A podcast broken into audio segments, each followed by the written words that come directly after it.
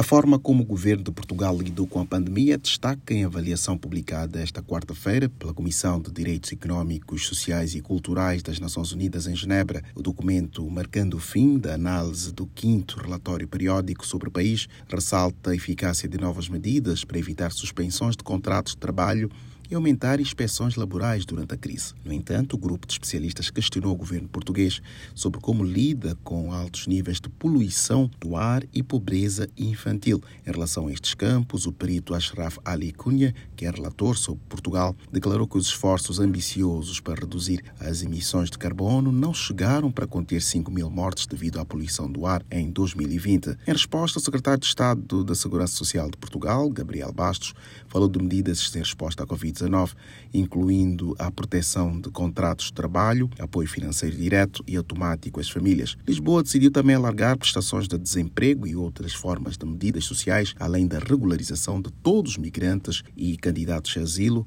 com pedidos pendentes. Da ONU News em Nova York, Eleutério Gavan.